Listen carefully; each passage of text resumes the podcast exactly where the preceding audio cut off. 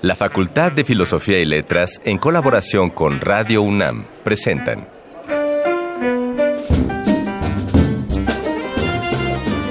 Lecturas de pasillo y debates de jardinera. Pensamientos de biblioteca y encuentros de ludoteca. Cátedras extraordinarias fuera del aula.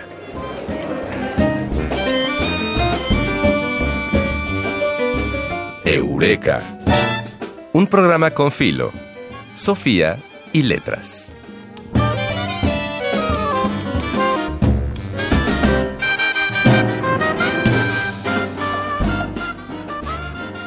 Queridos oyentes de Eureka, antes de comenzar, bueno, quiero informarles cosas importantes el día de hoy. Primero, que concluye una etapa muy importante para este programa, para mí, para, para la producción, para todos. Porque este será el último episodio en el que participará con nosotros el maravillosísimo y queridísimo Ignacio Escárcega. Y por eso también es la primera emisión de otra gente extraordinaria que es Fidel Monroy y que quedará con nosotros como conductor de Eureka. Muchas gracias por tus palabras, Ana Mari, que son recíprocas y compartidas. Y pues es una alegría que este relevo ocurra con Fidel, Fidel Monroy, que es profesor de licenciatura en la, en la carrera de literatura dramática y teatro de la UNAM, que además imparte cursos de entrenamiento actoral y voz y tiene el respaldo de instituciones académicas y teatrales como el CUT y el CEUBOS, además de ser un avesado motociclista. No me digas esa, si no me la sabía. Pues para que veas. Bueno, pues ahora es el momento y, de veras me puede, querido Ignacio. Recibo con mucho entusiasmo la participación de Fidel, pero me puede mucho que ya no estés. Ya sé que muchas cosas te, te exigen tu presencia, exigen tu presencia en otro sitio. Así es que cerremos este ciclo, pero no sin antes celebrarnos a ti y a mí, pero especialmente a ti, que fuiste el creador de Eureka, quien lo concibió, quien lo preparó, lo investigó o lo hizo investigar durante todo este tiempo. Fue un placer, un placer estar contigo. Muchas gracias, Ana María. Yo también me, me he divertido mucho y está riquísimo que eso pueda ocurrir, ¿no? Que el trabajo vaya acompañado de un, eh, de un desarrollo lúdico de las ideas y de las propuestas. Y pues sí, en efecto, es una, eureka es una palabra de descubrimiento y para nosotros fue hacer un programa de radio desde el, corazón de la Facultad de Filosofía y Letras. Eh, se planteó como una revista cultural, originalmente tuvo cuando lo, la primera propuesta que lancé tenía un nombre que era demasiado técnico que se llamaba Ondas de Filos y bueno, pues ahí caminó mejor y llegó a este al título propuesto por por Benito Taibo que parecía muy afortunado, además con un cierre pues que nos ha divertido mucho, ¿no? Poder decir que es un programa con filosofía y letras. Y eso hace, hace sentido cuando pensamos que para Arquímedes, Eureka, fue la palabra de celebración cuando descubrió cómo medir el volumen de los cuerpos. Y de ahí todos tenemos un Eureka personal y aquí se incorpora Fidel Monroy, gran amigo y compañero de batallas en la escena y en la docencia de teatro. Así que Fidel, qué mejor que sea alguien de casa quien se queda compartiendo con Ana Mari el changarro. Pues aquí estamos dispuestos a, tomar la estafeta y a continuar con Eureka, al fin que yo ya llego con la cama hecha. No me tengo que poner a atenderla, voy en caballo de hacienda entonces. Pues bienvenido, querido Fidel. Muchas gracias. Y ya que hablamos de recuerdos y del presente y, de, y del pasado muy reciente, vamos a con Mascarones para revivir uno del 5 de febrero del año pasado que fue justamente la primera emisión de Eureka. Y también en 3 de 10, la doctora Leticia López Serratos, que ya anda por acá, nos hablará de la presencia de los autores clásicos en la época contemporánea. Y esta vez, para Voces de Alameda, hemos preparado una recomendación literaria. Bueno, pues ya está aquí Fidel. Bienvenidos todos nuestros escuchas.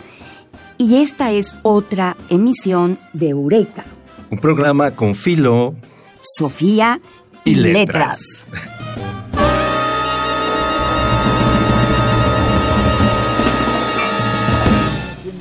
Este lánguido caer en brazos de una desconocida. Esta brutal tarea de matar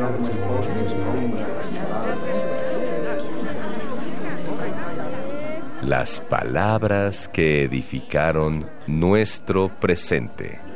Arcón Mascarones. Para que Fidel y nuestros escuchas más recientes entren en contexto con la historia de este programa, que ya tiene su historia, vamos a oír cómo fue Eureka en sus inicios, solo para ver cuánto o no hemos cambiado. Adelante. Toda persona que en algún momento se haya dedicado a la escritura creativa conoce el espanto de enfrentarse a la primera página en blanco de cualquier texto. Y no es para menos.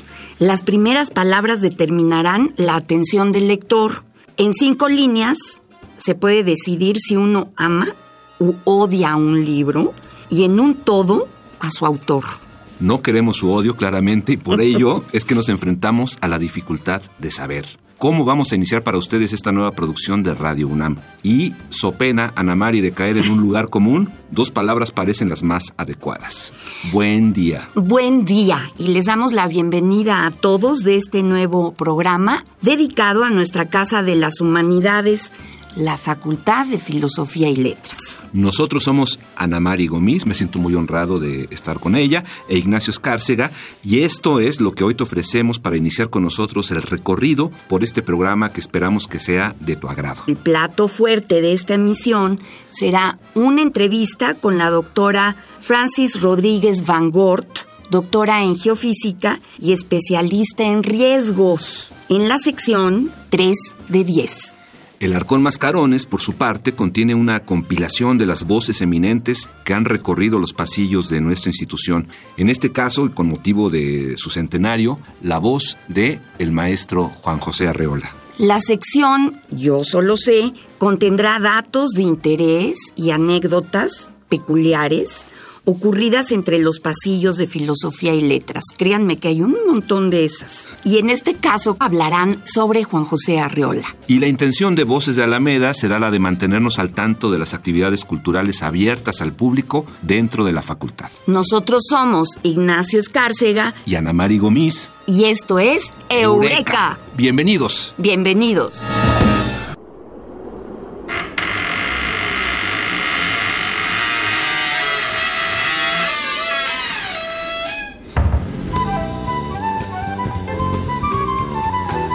No siempre se dice todo lo que se sabe, pero este sí es el lugar.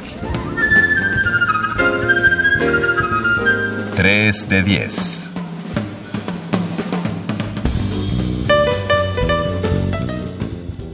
Aunque el clásico es un periodo de la historia del arte, llamamos clásicos a los autores que plantearon ideas y pensamientos que aún están vigentes para ahondar más en el tema, ya está con nosotros la doctora Leticia López Serratos. Bienvenida, doctora. Fidel, muchísimas gracias. Muchas gracias a ambos. Ana Mari, muchísimas gracias, mi queridísima Ana Mari, por la invitación. Y eh, estoy muy contenta de estar aquí en el programa de la Facultad de Filosofía y Letras. Me parece que es importantísimo que, que contemos con un programa que tenga la suficiente audiencia para que la difusión de las ideas, estas ideas que se llevan a cabo, que germinan en la facultad, que son tan importantes, pues se conozcan, tengan un, público mayor. Y bueno, en, en, términos de cuál es lo que había comentado Fidel del el sentido de lo clásico, una definición muy, muy elemental y muy básica de lo clásico es aquello que tiene una cierta esencia y unas ciertas características que pueden permear a los seres humanos de cualquier época. Y entonces, en ese sentido, yo trabajo cuestiones del pensamiento clásico, de la importancia de los autores antiguos clásicos, que de hecho son clásicos por eso, porque tienen en, en esencia, plantean situaciones y problemas que son relevantes en cualquier momento, lo fueron en la edad lo fueron en la antigüedad, lo fueron en la Edad Media, lo fueron en el Renacimiento y luego pasaron a nuestra cultura y pasaron por muchas venas y pasaron por, un, por muchas vías. Y una de las vías más relevantes, Ana Lo sabe, conoce mi trabajo, es a través de la educación, a través del pensamiento educativo. Parece que va de la mano esta cuestión de lo que es esencialmente humano y por tanto nos atañe a todos, eso va de la mano con un sentido fundamental de la educación. Ese es eh, el tema que yo quiero plantearles y que quiero presentarles, porque además es el tema de mi especialidad, cómo han sido difundidos los clásicos en el ámbito de la enseñanza de las artes del discurso, que tienen que ver desde luego con la retórica, que tienen que ver con la dialéctica, o lógica y con la gramática. Entonces, bueno, pues si me lo permiten, en términos muy generales, eh, muy, muy eh, generales y muy básicos, yo me centro, centro mi estudio en el Renacimiento, en la cuestión del humanismo, por eso siempre saco a colación el tema del humanismo. Entonces hay un periodo de la historia que se denomina humanismo renacentista y ese humanismo renacentista se define porque es un momento de la historia de la cultura en la que se retoma la lectura de los clásicos y esto conlleva muchos problemas de toda índole, de cómo fueron transmitidos, de cómo fueron leídos, de cómo fueron aprovechados, etcétera. Y en el Renacimiento lo que sucede es que hay una necesidad de encontrar, y eso tiene que ver también con nuestro, con nuestro programa que se llama Eureka, en griego Heureka, que, en el Renacimiento se busca precisamente encontrar en los acervos y encontrar en las bibliotecas y encontrar manuscritos de textos que no son suficientemente leídos y que no están suficientemente difundidos. Y se buscan respuestas. Y desde luego las respuestas que se buscan son a preguntas de carácter político, de carácter social, de carácter económico. Eso tenemos que tenerlo muy presente. Y filosófico. Y filosófico, desde luego. Tenemos que tenerlo presente porque eh, no solamente hay que centrarnos en el hecho de que es el amor a las letras, porque sí, es el amor a las letras, es el amor a la cultura, es el amor al saber, pero sí porque hace falta. Claro, porque es imprescindible. Leticia, cuando nos hablas de, de, este eh, periodo en el Renacimiento que se empiezan a retomar a los clásicos, tenemos un agujerote en el tiempo. Parece, parece, Que, es parece que es un hoyo negro. ¿Por?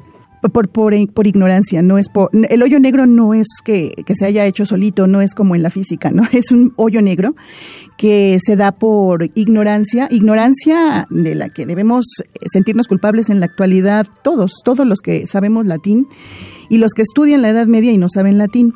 Yo creo que todos somos responsables. El asunto es que hay un mundo, un universo enorme, maravilloso de saber y de conocimiento en latín que está ahí esperando para que lo leamos, para que lo conozcamos y sepamos toda la luz de la Edad Media. No es un huecote oscuro, hay que, hay que acabar con el prejuicio de que la Edad Media es una edad oscura, no lo es. Claro. Tiene una luz impresionante, es toda una tradición y toda una trayectoria y simplemente en la historia de la cultura no podemos pensar en hoyos. Los hoyos se dan, estos baches de los que menciona, de los que habla Fidel, tienen que ver más de son más de carácter metodológico, son más por prejuicio, son más por ignorancia y entonces los pocos textos que tú lo sabes, Ana Mari, que hemos trabajado en clásicas, eh, traducciones de autores medievales y demás, nos han ayudado. Carolina Ponce ha sido una de las traductoras de autores medievales, eh, nos han ayudado a ir teniendo cierta luz, nos han ayudado a ir teniendo cierto conocimiento sobre la tradición clásica, sobre cómo se fueron transmitiendo las ideas del mundo clásico en la Edad Media y cómo son recibidas en el Renacimiento. Pero lejos de sentirnos apagados o tristes, yo creo que hay que animarnos y hay que animar a los jóvenes a que sigan haciendo estudios, a que sigan investigando sobre todo el mundo de cultura que hay en la Edad Media, para que cada vez tengamos un espectro más amplio de su significado. Hay un clásico contemporáneo que es un Humberto Eco y en el nombre de la rosa demuestra cómo el conocimiento en la, en la baja Edad Media era absolutamente extraordinario. Enorme, extraordinario. Eh, ilustra las vicisitudes de las bibliotecas, las vicisitudes de los copistas. Es una obra maravillosa la del nombre de la rosa porque allí vemos efectivamente, y Humberto Eco es un clasicista, un filólogo impresionante, allí vemos cómo eh, trabaja el, el, copista, cómo trabaja el amanuense haciendo copias de los textos y eso de alguna manera define lo que lo que significa la transmisión de los clásicos a lo largo de la Edad Media. En las copias la gente se equivocaba, la gente se cansaba, a veces no veían, los amanuenses no tenían excelente luz, no veían y entonces en, de copia a copia se van cometiendo errores que a la larga van de alguna forma distorsionando el pensamiento original de los autores antiguos. Entonces el trabajo del filólogo es detectar cómo son esos, esos errores, hacer una tipología de los errores y revisar cuál sería la edición más parecida a lo que pudo haber escrito el autor en la antigüedad. Claro, y ahora tenemos la, la, ventaja que la dispersión de los conocimientos tiene muchas vías para, para salir pero de todas maneras, eh, cuando hablamos de los amanuenses, estábamos hablando de, de una élite que, que, era la que se dedicaba al conocimiento y no bajaba a, otra, a, otros niveles de la población. ¿No? Es con la invención de la imprenta y la normalización incluso de la gramática a partir de esto que, que, que podemos acceder a los conocimientos. Claro. Yo creo que en cada momento de la transmisión de los clásicos hay factores importantísimos que nos permiten tener ese acercamiento. Si no hubiéramos tenido esas copias unas de mayor calidad, otras de menor, con las características que, que, tienen esas copias. Si no hubiéramos tenido esas copias y si después, como dices, Fidel, no hubiera habido una imprenta, el estado de conocimiento de la transmisión de la cultura clásica sería mm, obscuro, completamente obscuro. Ahí sí habría un hoyo negro enorme. Entonces, lejos de tener juicios de valor en relación con que si los copistas hacían bien su trabajo o no, si la imprenta tenía amplia difusión o no, si lejos de tener juicios de valor, hay que tener todos estos aspectos que mencionan como basamento de características para aproximarnos lo más posible y con mayor precisión al mundo antiguo, al mundo medieval, al mundo renacentista y tener un mejor conocimiento de la historia de la cultura. Ahora, hay algo interesante en términos eh, sociales, porque estamos hablando de los clásicos y, y, los clásicos en realidad se van incorporando poco a poco eh, a los distintos niveles de cultura, de conocimiento del quehacer humano. Algo que en, su momento a lo mejor no, no es clásico, con el paso del tiempo se valora y va trascendiendo a su, a su propia época.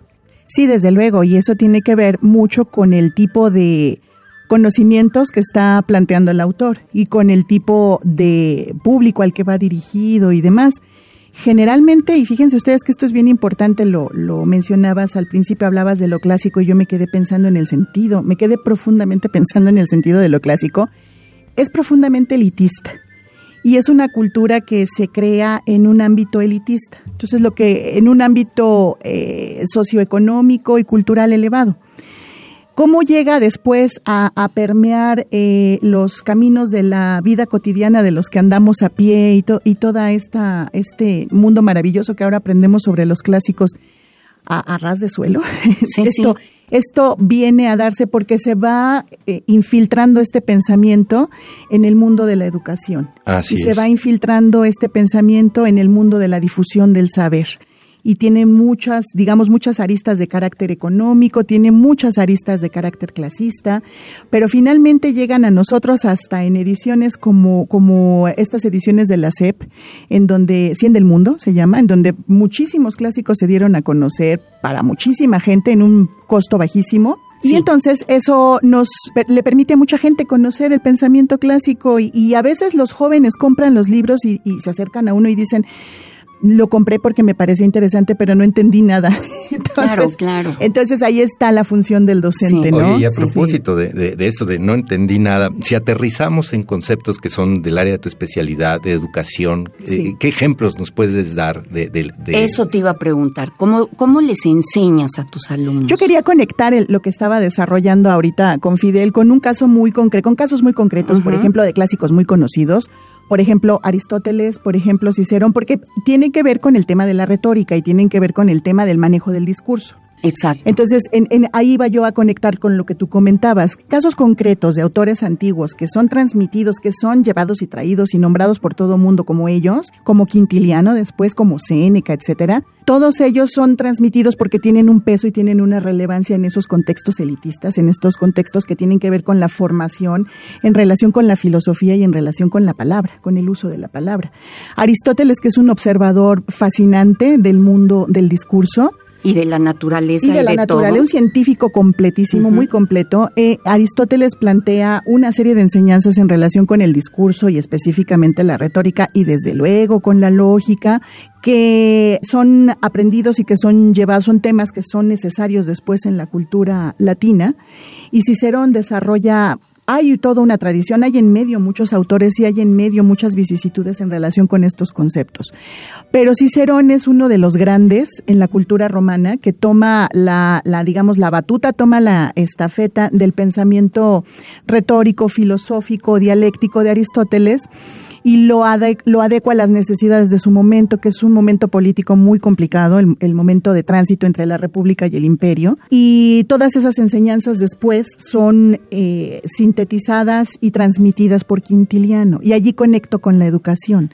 Quintiliano es uno de los autores más importantes también en la historia del pensamiento. Es un hito importantísimo porque es quien se preocupa porque toda esta doctrina, primero que no se pierda, la doctrina de un discurso preciso, pulcro, argumentado, bien establecido, bien organizado, que ya viene desde Aristóteles y que desarrolla mucho más Cicerón, Quintiliano nota ya en su propio momento, un siglo después, nota que se está desbaratando, que la cuestión relacionada con el discurso ya no es igual, él lo mira como una especie de decadencia. Y para hacer frente a esa decadencia... Y es una decadencia, sí, la verdad la es. Mm, depende cómo lo veamos. Depende cómo lo veamos, porque yo no lo veo en términos de decadencia, yo lo veo en términos de evolución.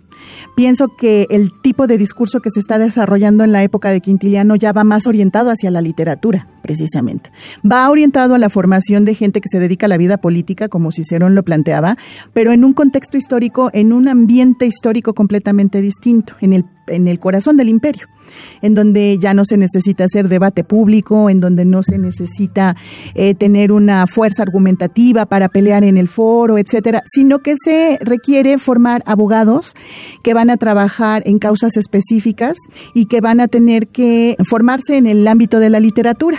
Entonces, esa noción de abogado que hay en la antigüedad y que hay en el pensamiento de Quintiliano, es el abogado que no es tanto un hombre político cuanto un hombre cultísimo que está preparado, que conoce las leyes, que conoce la literatura, que sabe de dónde sacar ejemplos para defender una causa. Y para interpretar el mundo. Y para interpretar el mundo, interpretar los textos y para saber qué hacer con esos textos, qué hacer con esa, con esa tradición de cultura tan rica que tiene poco para ellos, ¿no? Que tiene en la época de Quintiliano. Para nosotros es un mundo de diferencia. Claro. Para, para Quintiliano hay una perspectiva distinta. Y entonces él, él ve a Ana María, ve el cambio en el manejo del discurso, lo mira como, sí, como decadencia, como que hay necesidad de retomar a Cicerón para que sea otra vez el discurso ese, ese potente producto de la inteligencia para presentarlo ante el foro y, para tener un efecto político. No solo de la inteligencia, sino esta inteligencia organizada en pensamientos que se van a transformar en argumentos, como lo estás exponiendo. Claro, eh, por eso es importante verlo desde la perspectiva de la educación,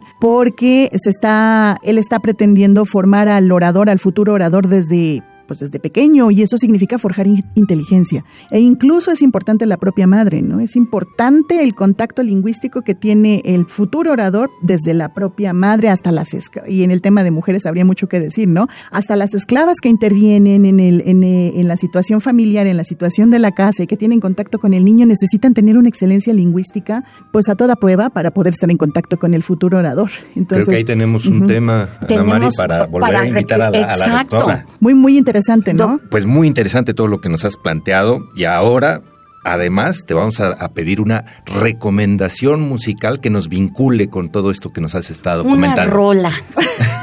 Muy bien, muchas gracias. Eh, sí, yo quisiera recomendarle a nuestro auditorio, a nuestra audiencia, que retomen Carmina Burana, los Carmina, los maravillosos Carmina Burana música, nos quedó por allí el tema del hueco de la Edad Media, pues precisamente un texto, textos medievales, poemas medievales de los cantos de los goliardos, los poemas de los goliardos, que se, se organizan, que Karl Olf se dio a la tarea de organizar y después presentar como sus Carmina Burana. Les recomiendo O Fortuna, pues piénsenlo como una reflexión sobre el tiempo. O Fortuna. O Fortuna, es una maravillosa reflexión sobre el tiempo, sí de Carl Orff. Pues muy bien, escuchemos ahora Oh Fortuna de Carmina Burana.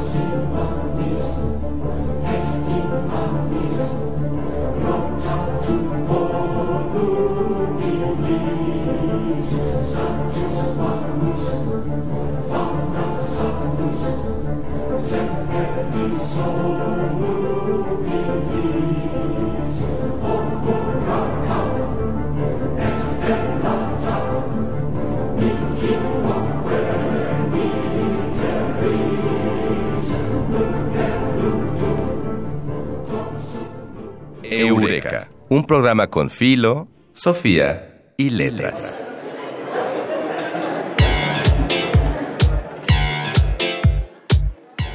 Voces de Alameda, tu agenda radiofónica de la facultad.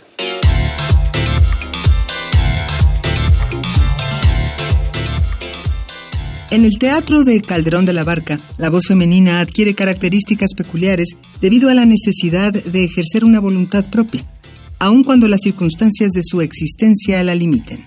De este silencio obligado nace el título del libro Voces acalladas, acalladas el discurso femenino en la dramaturgia de Calderón de la Barca. Aunque por una parte las autoras, la doctora Teresa Miaja y Leonor Fernández Guillermo, aluden al sosiego y la quietud, por otra, remiten a la sujeción y al sometimiento. En el discurso femenino calderoniano, los pensamientos y las emociones de las mujeres protagonistas se contienen en diálogos confidenciales o en monólogos que revelan sentimientos y externan convicciones mientras transitan por diversos caminos. Y llegamos al final de la primera transmisión de esta nueva época de Eureka. ¿Cómo te fue en este primer programa, querido Fidel? Pues me fue muy, muy, muy bien y además este tuvimos invitada de lujo, así es que qué mejor bautizo para mí que, iniciar con Vas a ver cómo aprende uno. Bueno, pues en la investigación estuvo Dayanara Nogués, Adriana Chávez Castro y Víctor Medina. El guion del eh, extraordinario Mario Conde. En la operación técnica, Edgar López. En la asistencia de producción estuvo Carmen Sumaya y la producción, por supuesto, de Silvia Cruz Jiménez. Y esto ha sido todo por hoy. Y nosotros somos Ana Mari Gomis y Fidel Monroy. Y esto fue Eureka, un programa con filo, Sofía y letras. Exactamente. El tiempo vuela cuando el pensamiento se divierte. Nos escuchamos la próxima semana. Eureka. Una producción de Radio UNAM.